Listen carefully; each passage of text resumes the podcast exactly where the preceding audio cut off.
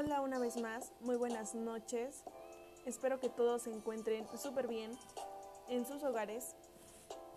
Bueno, muchas gracias una vez más por acompañarnos a este podcast de Siempre Aprendiendo, por acompañarnos día con día a, a estos temas que están interesantes.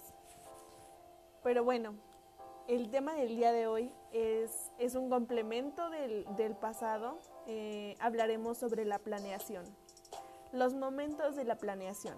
Como bien lo hablamos la semana pasada, la planeación es de suma importancia.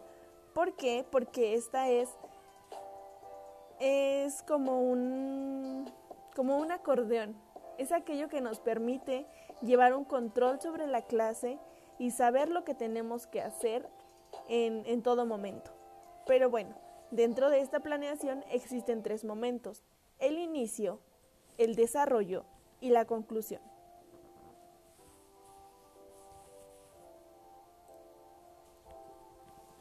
¿Qué es lo que se lleve a cabo en, en, el inicio? Pues bueno, en el inicio, dentro de una clase, podemos preguntar a los alumnos conocimientos previos del tema, podemos hacer alguna actividad para romper el hielo, se pueden platicar con los alumnos para que tengamos mmm, confianza si los vemos que están muy dormidos, podemos hacer alguna actividad para que los despierte, para que entren de lleno al siguiente momento, que es el desarrollo. Aquí es donde entra el docente.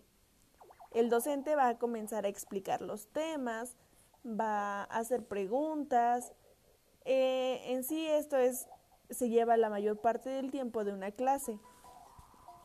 Es aquí donde el docente bien puede pedir a los alumnos que realicen actividades, como que hagan mapas mentales. Es en este momento donde el docente puede hacer con la materia lo que quiera. Él va a explicar, los alumnos anotan, etcétera.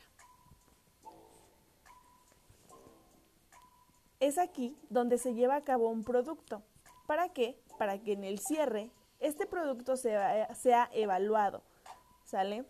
Dentro de, este, dentro de este cierre también existe, si nos sobrara tiempo, podemos igual hacer una dinámica de cierre.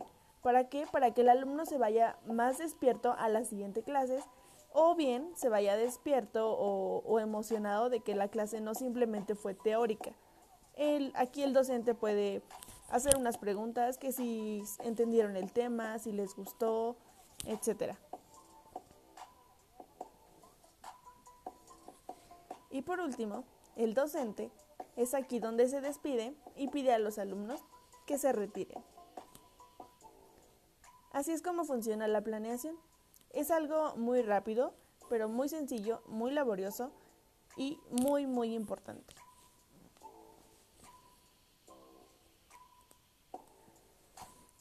Una vez más, esto sería todo por el día de hoy. Muchísimas gracias por seguirnos acompañando y nos vemos sin falta la siguiente semana.